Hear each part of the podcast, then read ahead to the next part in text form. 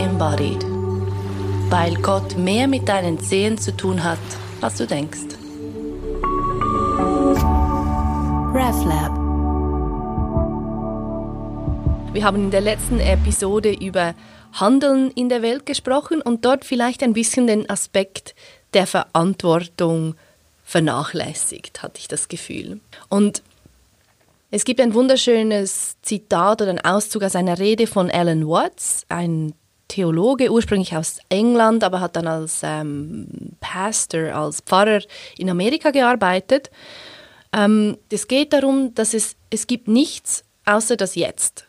Und um dieses Thema hat ja auch unsere letzte Folge sich etwas gedreht. So dieses, wie handelt man aus dem Wissen heraus, dass es eigentlich nur jetzt gibt und wie nur etwas. Mhm. Dieses Ungetrennte. Und er sagt da, we get this strange feeling that we have never had to see in our lives except occasionally by accident some people get a glimpse that we are no longer this poor little stranger and afraid in the world it never made, but that you are this universe and you are creating it at every moment because you see, it starts now. It didn't begin in the past, there was no past. So if the universe began in the past when that happened, it was now. See?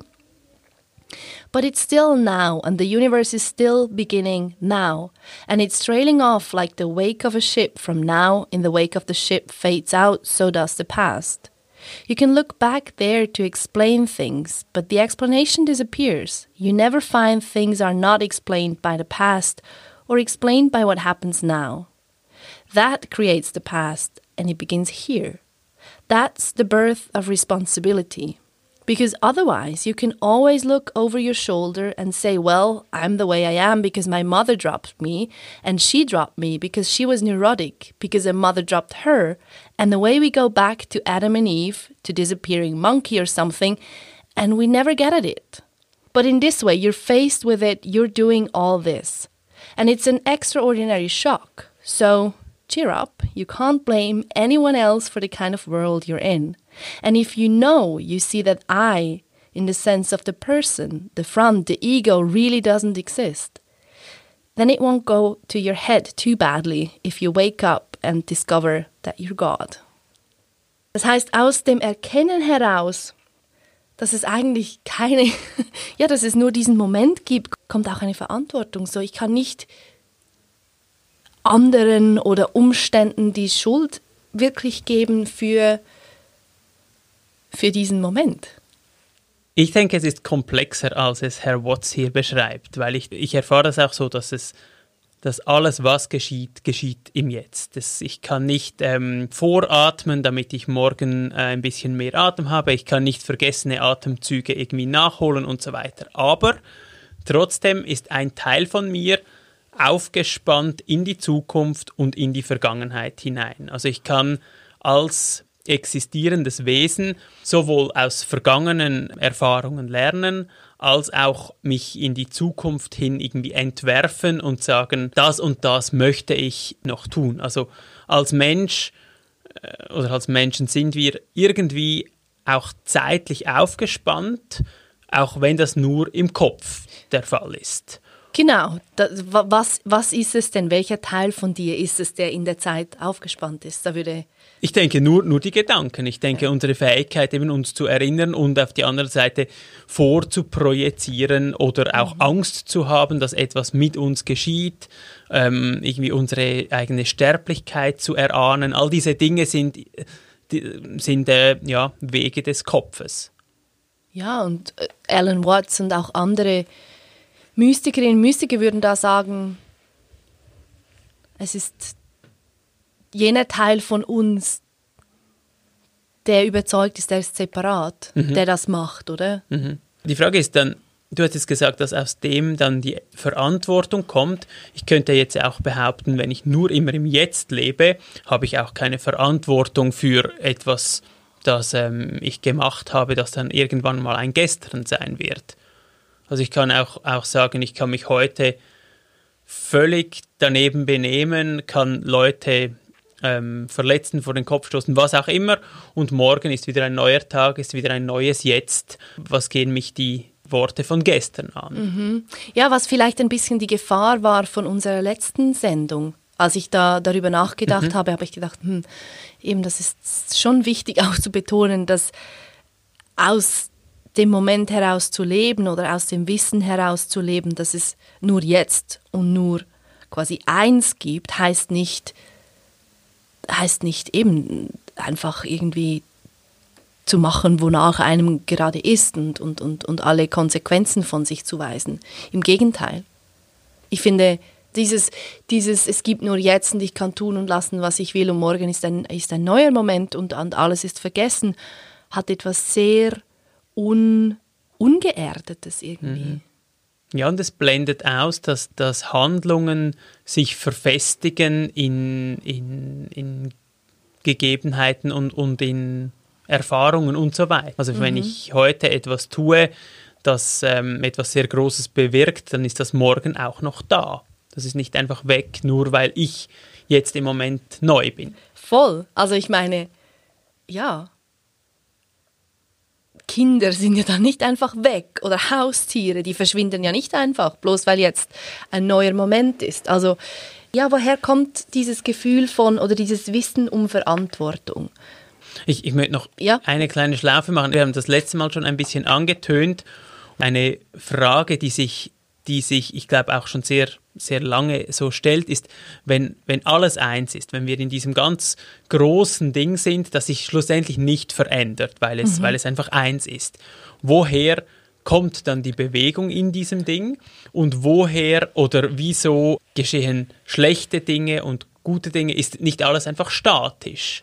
Ich komme darauf, weil ich habe das letzte Mal von, von Schelling gesprochen. Mhm. Das war so eine große Frage für ihn ähm, am Schluss seines Lebens, dass er gesagt hat, wenn alles identisch ist und alles einfach schon da und immer jetzt und, und so, wieso erfahren wir es dann so, dass es Bewegung in diesem Ganzen gibt? Ist das einfach nur unsere Projektion? Aber das würde dann auch heißen, ja, dann könnten wir einfach auch einfach so handeln, wie wir möchten, wenn das schlussendlich alles in diesem Göttlichen auch immer wieder aufgefangen ist und wieso sollte sich das bewegen? Ich, ich höre wie zwei Stränge. Das eine in, in dem, was du sagst, das eine ist, woher kommt die Bewegung und das andere ist, ja, warum dann nicht einfach irgendwas tun?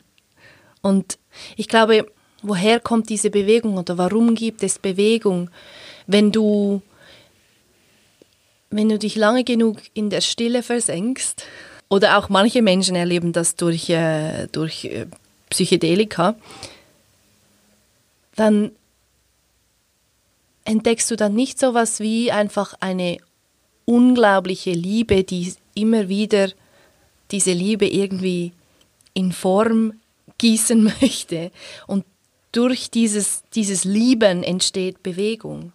Das wäre so dieses Bild der, der göttlichen Quelle oder des ähm, göttlichen Urgrundes, der oder ja, das immer wieder neu mit Liebe aufblubbert und so quasi damit die Welt schafft. Ja, und wie aus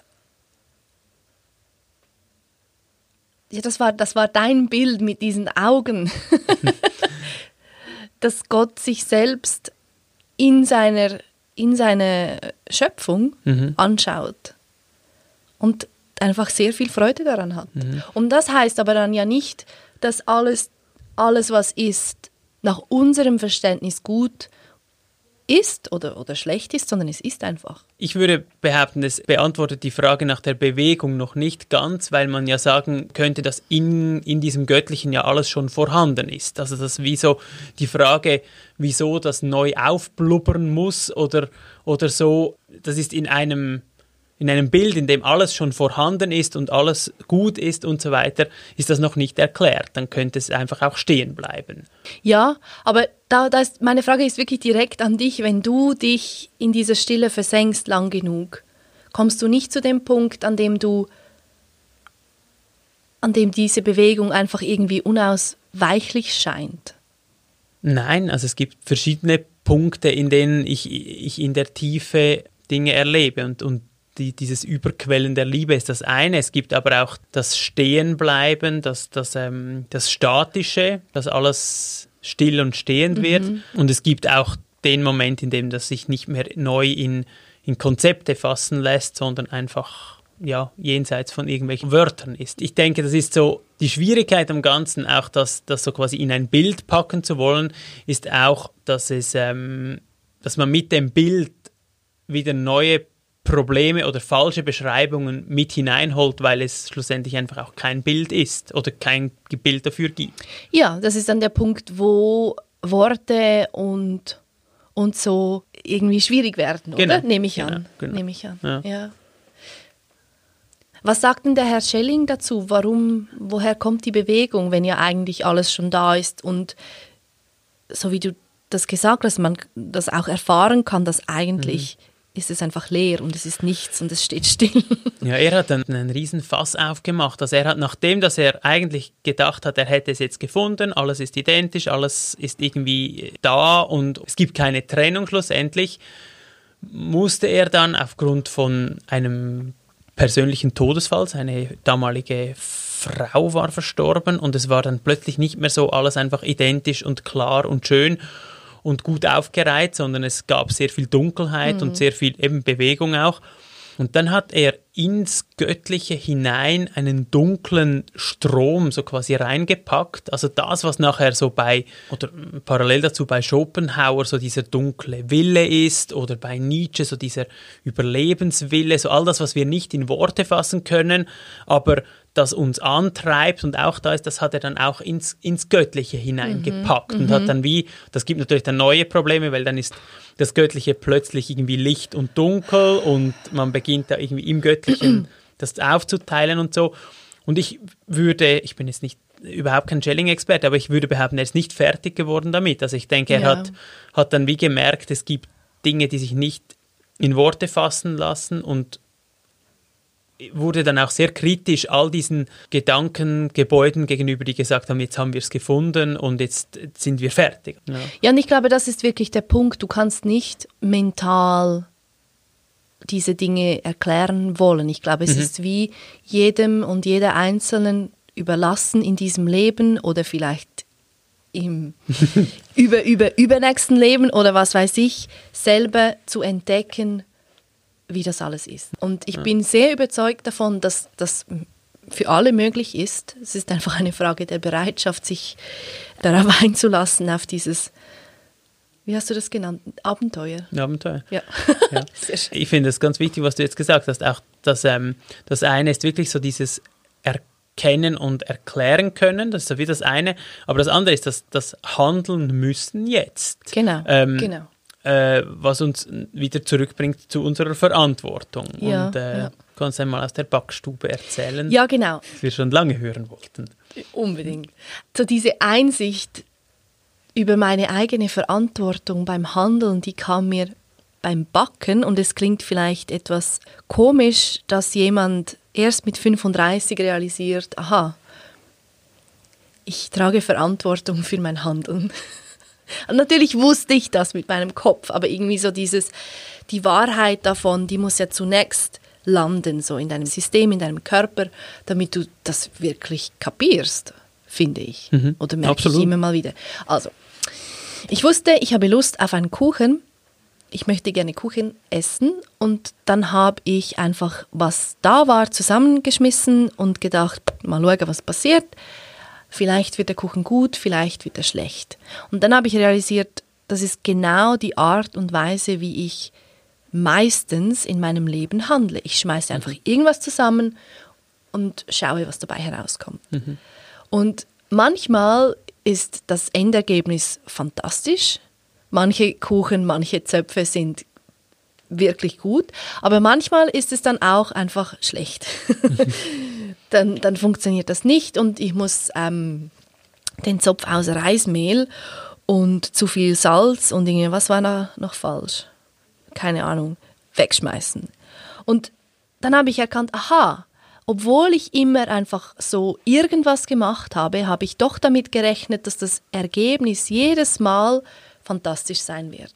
Und habe nicht gesehen, dass ich kann schon so handeln. Das geht schon. Ich muss einfach damit rechnen, dass das Ergebnis quasi zufällig oder manchmal so, manchmal so ist und damit okay sein. wieso meine Verantwortung. Ich kann nicht einfach dann enttäuscht sein wie ein kleines Kind, das jetzt nicht seinen Kuchen bekommen hat. Ja. ja. Es ist meine Verantwortung. Der, der, Ausgang oder die Konsequenzen einer Handlung, das, das, das liegt tatsächlich in meiner Verantwortung. Nicht, wie soll ich sagen, damit meine ich nicht äh, so mein, der Kontrollaspekt in uns, der alles planen will und kontrollieren will. Aber doch, es gibt eine, ja, eine Verantwortung mhm. dafür. Mhm.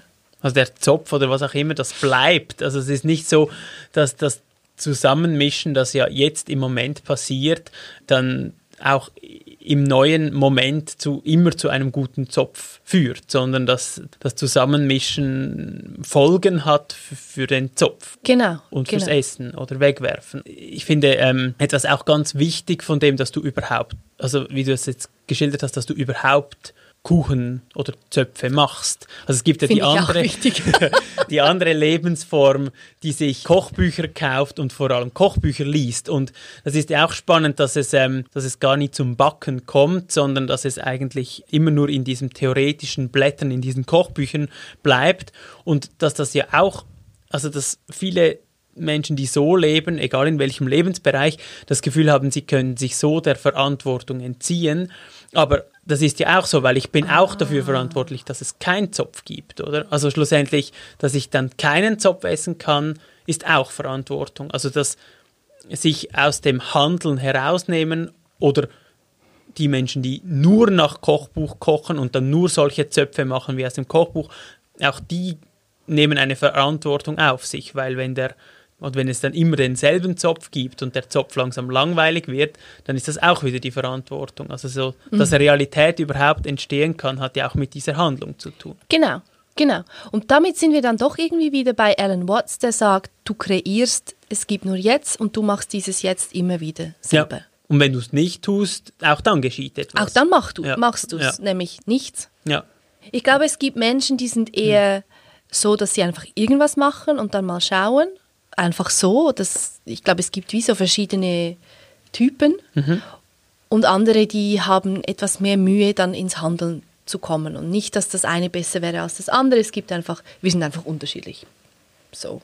Man könnte auch sagen, wenn wir noch einmal bei dieser Philosophie-Thematik bleiben, es gibt sogar Richtungen, die sagen, dass wenn ich gar nie handle, dass ich dann auch nie real werde für mich selber. Und das ist ja auch so ein ja. Thema, das auch in spirituellen Kreisen zum Teil da ist, ebenso dieser Rückzug auf den Berg oder den Rückzug in die eigene Spiritualitätswolke, ohne jemals irgendwie tätig zu werden, führt auch dazu, dass diese Spiritualität gar nicht existiert oder diese Person nur so in einem, ja, in diesem wolkenhaften Ding existiert. Das ist auch finde ich auch, auch spannend, aus dem Grund, dass sehr viele Leute das Gefühl haben, sie könnten erst handeln, wenn sie wirklich, wirklich erleuchtet sind oder wenn sie wirklich, wirklich wissen, was gut ist. Und dabei ist vielleicht dieser Prozess des Handelns ein Weg, der zu dieser Erfahrung erst führt.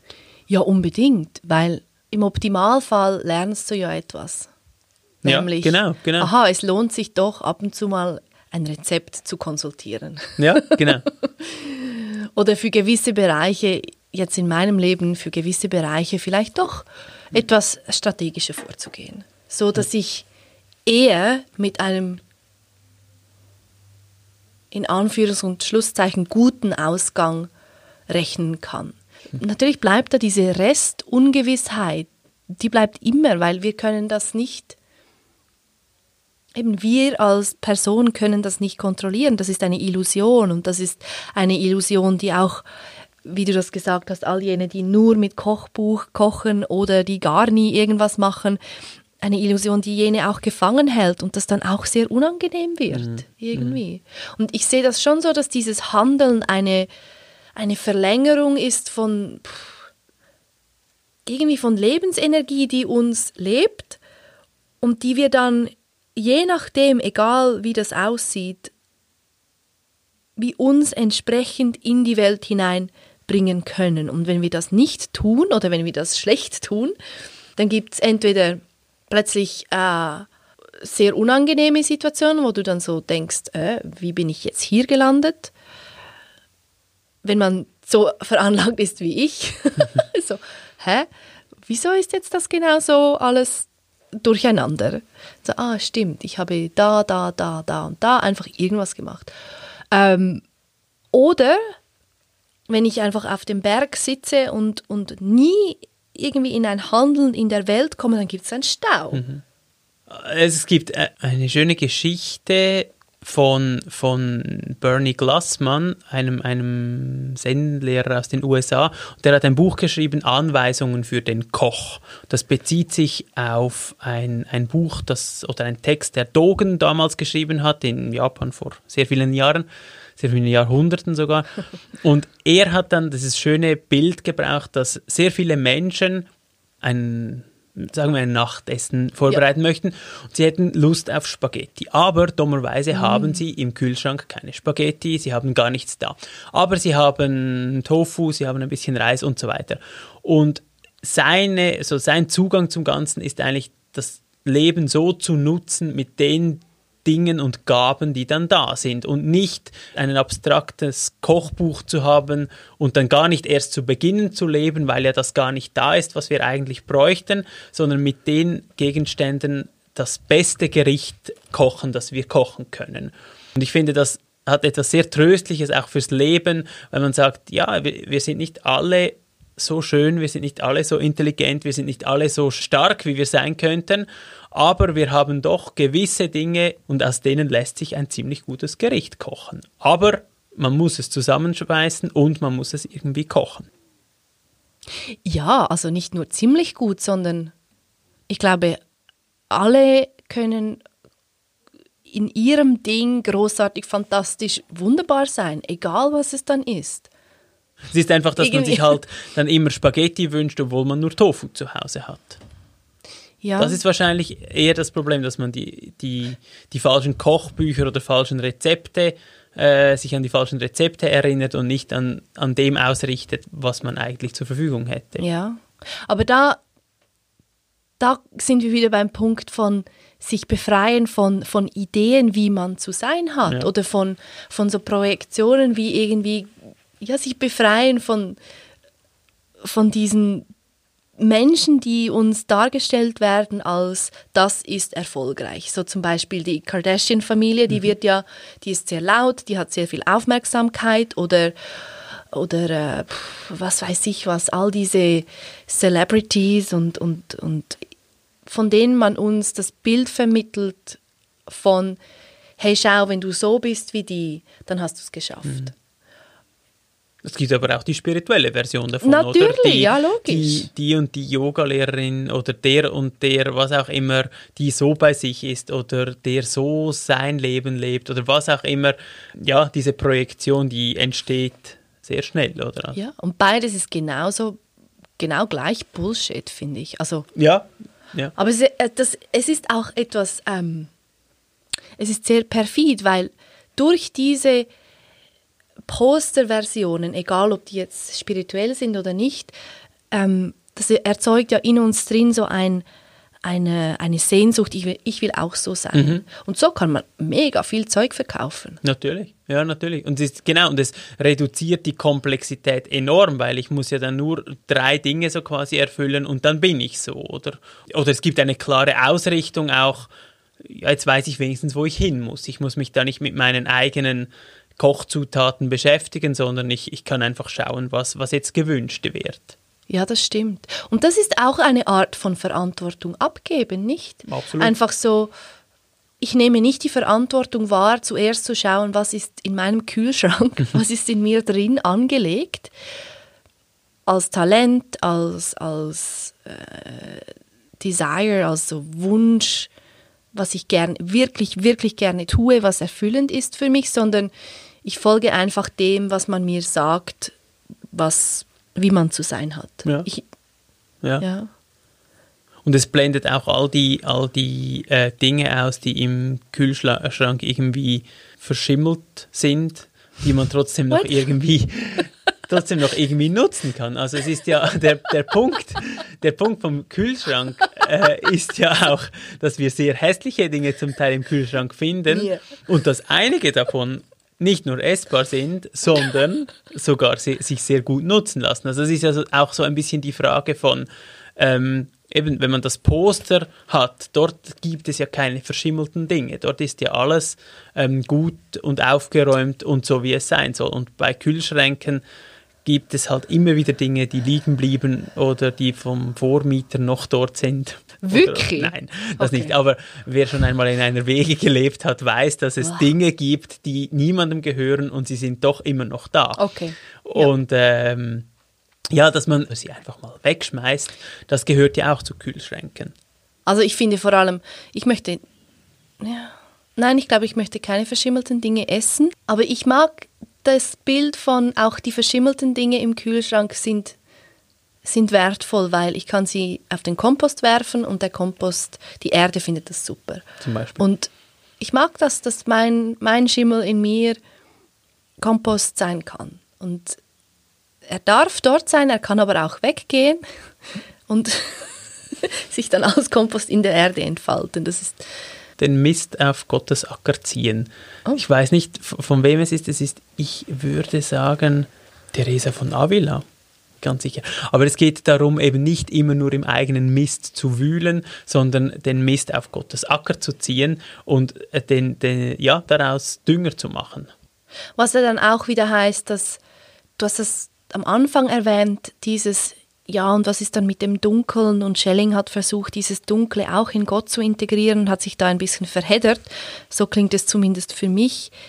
So dieses, alles ist aufgehoben in dieser, in Gott, in der Quelle, im Leben, im Universum, auch der Schimmel, auch der Mist. Was nicht heißt, dass es nicht Schimmel ist mhm. oder Mist mhm. oder, oder schmerzhaft oder dunkel, aber es ist alles eingeschlossen. Irgendwie. Oder gehalten, ja. Oder ge ja, ja, was auch immer gehalten für, für klingt ein, etwas angenehmer als eingeschlossen.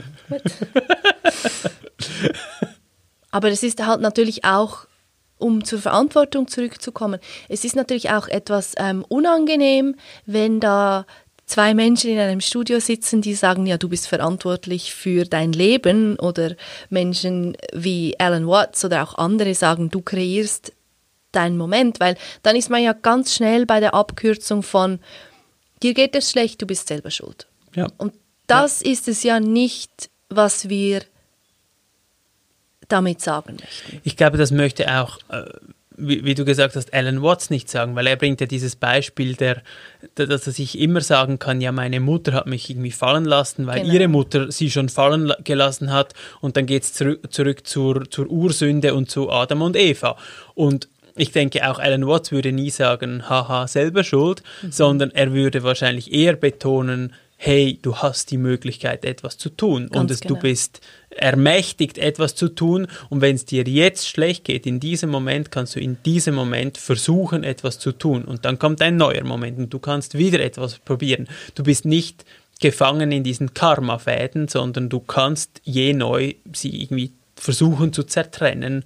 Klar, die der, der Grad ist ein sehr dünner, weil es gibt ja auch, gerade im, im Krankheitsbereich, ähm, kann ich nicht alles machen. Und wenn ich in einer tiefen Depression bin, habe ich die Energie nicht, irgendwelche Karmafäden zu zerschneiden. Dann bin ich einfach mal und bin ein Stein. Ja, und, und, ja, und, ja. und denen, denen, äh, die so sich so fühlen oder so sind, das vorzuwerfen, ich denke, das wäre immer falsch. Ja.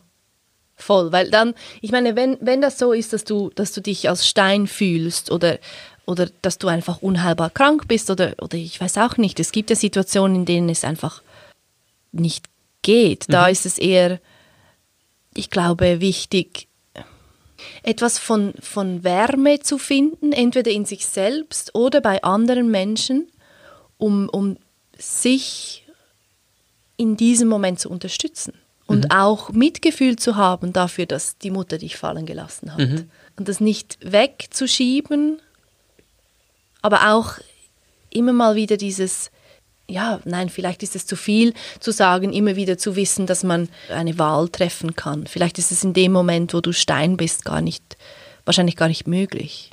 Ja, ich denke, so diese, eben, also auch diese pathologischen Formen und so, die sind auch sehr schwierig, die dann da so quasi einfach zu sagen, hey, los, das geht schon und so. Mhm. Aber ich finde ganz grundsätzlich so der, in welche Richtung der Zeitpfeil geht. Also ob ich von hinten durch all die Vergangenheit, die bereits da ist, bestimmt werde und ja. nur der sein kann oder die sein kann, die meine Vergangenheit aus mir macht oder ob von vorne immer wieder neue Möglichkeiten kommen und ja. die sich dann verfestigen in einer Vergangenheit, die dann wie eine Stadt sich aufbaut. Ich denke, das, ist, das sind zwei ganz, ganz unterschiedliche ja. Sichtweisen. Und ja, ich, ich denke, Alan Watts meint viel eher nicht sich auszuruhen oder zu sagen oder auch so zu versinken und zu sagen, ja, ich kann ja eh nichts machen, meine Vergangenheit drückt mich halt in diese Richtung, mhm. sondern eher zu sagen, Vergangenheit wird genau dann gemacht, wenn ein Jetzt vorbeigeht. Und ich rückblickend eine Geschichte dazu erzähle. Genau, genau, genau. genau. Ja, diese, das Wahrnehmen von Verantwortung führt auch aus oder kann doch, letztlich führt es aus Ohnmacht heraus, weil es uns ermächtigt dazu, zu handeln, mhm. nicht? Mhm. Absolut, ja. Es ist ein, ein absoluter Freiheitszuspruch im Sinne von, hey, du kannst, ähm, du bist für dein Leben verantwortlich oder du hast die Möglichkeit, etwas zu tun. Und zwar jetzt. Ja, ja. Nicht, du bist für dein Leben verantwortlich, schau mal zurück und schau all den Scheiß an, ja. sondern jetzt, genau jetzt. Ja, und da lassen sich dann diese, all diese Indianerweisheiten anknüpfen mit den zwei Wölfen, die in uns sind, mit dem äh, guten und dem schlechten Wolf. Und dann der kleine Junge den alten Weisen oder die alte Weise ähm, fragt, ja, um welcher der zwei Wölfe gewinnt dann diesen Kampf in uns? Und dann antwortet die andere Person, ja, immer der, dem du zu essen gibst. Mm. Je neu. Und hm. äh, ja. ja, so, so kitschig und so, so ähm, Kilby-T-Shirt das Ganze ist. Es, es hat natürlich die Wahrheit darin, dass man mit jeder neuen Entscheidung ja. auch mitprägt, wer man wird. Ganz genau, genau. Das ist, das ist schon witzig, dass dann irgendwie all diese unsäglich kitschigen Sprüche letztlich einfach sehr wahr sind.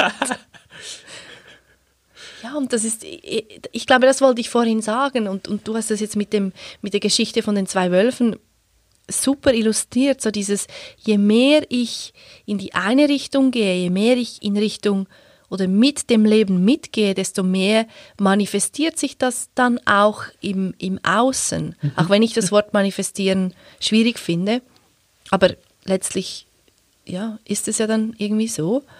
Und je mehr ich meiner Angst folge, desto enger und unangenehmer und verzwickter und wird es. Ja. Und ich glaube, da ist es dann doch irgendwie gar nicht mehr so komplex, sondern Eben kitschig einfach. Ja, und, und, vor allem, ich finde schon, also das ist so auch diese Lupe, die entsteht durch den Gedanken von Alan Watts, dass wir uns nicht um alles kümmern müssen, dass unsere Entscheidungen nicht für die ganze Welt dann sind, ja. sondern und nicht für immer und nicht für alles, ja. sondern jetzt gerade, und ich entscheide mich jetzt gerade, ob ich freundlich bin oder ob ich schlecht drauf bin. Ich entscheide mich jetzt, ob ich irgendwie jemanden unterstütze oder nicht. Also es ist auch, auch eine, ich finde auch eine sehr angenehme Reduktion von, ich muss nicht alle Entscheidungen der Menschheit jetzt treffen, sondern nur gerade diese eine und meine. Ja, und wenn möglich, aus so viel Freiheit, wie gerade da ist. Ja, genau. Vielleicht klingt das jetzt etwas schwer, so dieses, ja, du musst deine Verantwortung wahrnehmen. Du bist verantwortlich für deine Kinder, deine Katzen, den Planeten. Gibt es auch einen etwas, können wir das Ganze etwas leichter noch machen oder ist es einfach so schwer? Ich habe mal mit einem Zen-Meister darüber gesprochen, wie mhm. er es dann genau sieht mit dieser Verantwortung und, und so weiter und so fort. Und er hat dann sehr stark darauf gepocht, dass wir uns nicht überschätzen und übernehmen sollten, sondern ja. dass wir, ähnlich wie Alan Watts, dass wir immer wieder die Möglichkeit haben zu handeln und dass wir das im Kleinen, im Mittleren, manchmal auch im Großen tun können mhm. und dass es eigentlich nicht darum geht, uns da große Projektionen zu machen, wie man da wie was verbessern könnte, sondern wie einfach in jedem Moment, wenn es irgendwie geht, so präsent zu sein, um dann stimmig zu handeln. Ja. Und ich denke, dass ähm, schrumpft dann die Frage ein bisschen ein von der Verantwortung. Und dann sind ja. das wirklich ganz banale Entscheide, ob ich dann den Zug nehme oder das Auto oder ob ich mir jetzt irgendwie ein Velo zutue und halt mehr Velo fahre oder ob ich, ich weiß doch auch nicht was, ähm, lieber noch eine halbe Stunde mit den Kindern verbringe, als irgendwie ins Nattel zu schauen und irgendwie irgendetwas zu googeln, das ich eh nicht weiß oder verstehe und so weiter. also ich denke, dann, dann ist dann, ja, dann schrumpft es wieder so ein bisschen ein auf das, äh, auf das Alltägliche und ist dann mhm, auch nicht ja. mehr gar so, so drückend. Ja, ja. Ja, weil davon bin ich wirklich überzeugt, wir haben einen gewissen Radius, in dem wir handeln.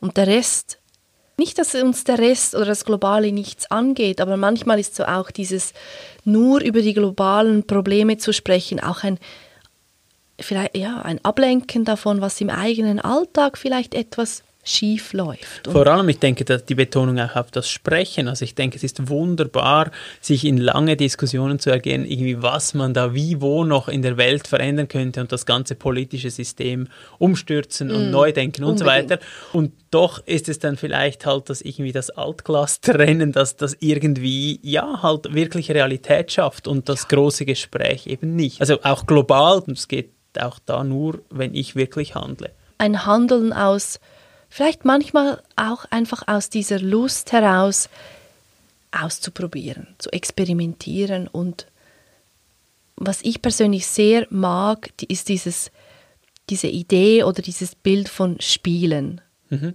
Einfach mal einfach probieren, eben sich dann halt vielleicht den äh, Konsequenzen zu stellen, aber es nimmt, es nimmt dem dann auch ein bisschen diese, die Schwere, wenn ich es als Spiel sehe, was nicht heißt, dass ich es nicht ernst nehme oder dass mir die Menschen egal sind da drin, überhaupt nicht.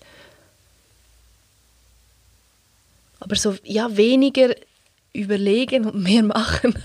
ja, darf das Spiel auch nicht zu klein reden. Also ich denke, unser ganzes Bankenwesen, unser ganzes ähm, Umgang mit Geld, mit Status, mit Symbolen, das ist ja schlussendlich auch eine Form des Spiels. Also das sind abgemachte Regeln, es sind, äh, es sind Regeln, die dann entstanden sind. Man spielt mit oder man spielt nicht mit. Kinder lernen all die ernsten Situationen, in denen sie das zuerst einmal irgendwie spielend mhm. probieren in der, in der äh, Romantik war es so, dass man ganz bewusst gespielt hat, weil man gesagt hat, das ist die Form, in der neue Dinge entstehen, ob das politisch ist und so weiter. Also ich denke, es ist äh, wahrscheinlich, also dieser Homo ludens, der Mensch als spielendes Wesen, das ist ja so eine ganz, ein ganz wichtiges Ding, das uns vielleicht ja, vom, vom, vom Tier so unterscheidet, dass wir wirklich bewusst spielen können. Das ist schon, ja, also ich denke, das ist nicht, nicht ohne. Ja, ich glaube, wir nehmen das alles etwas zu ernst.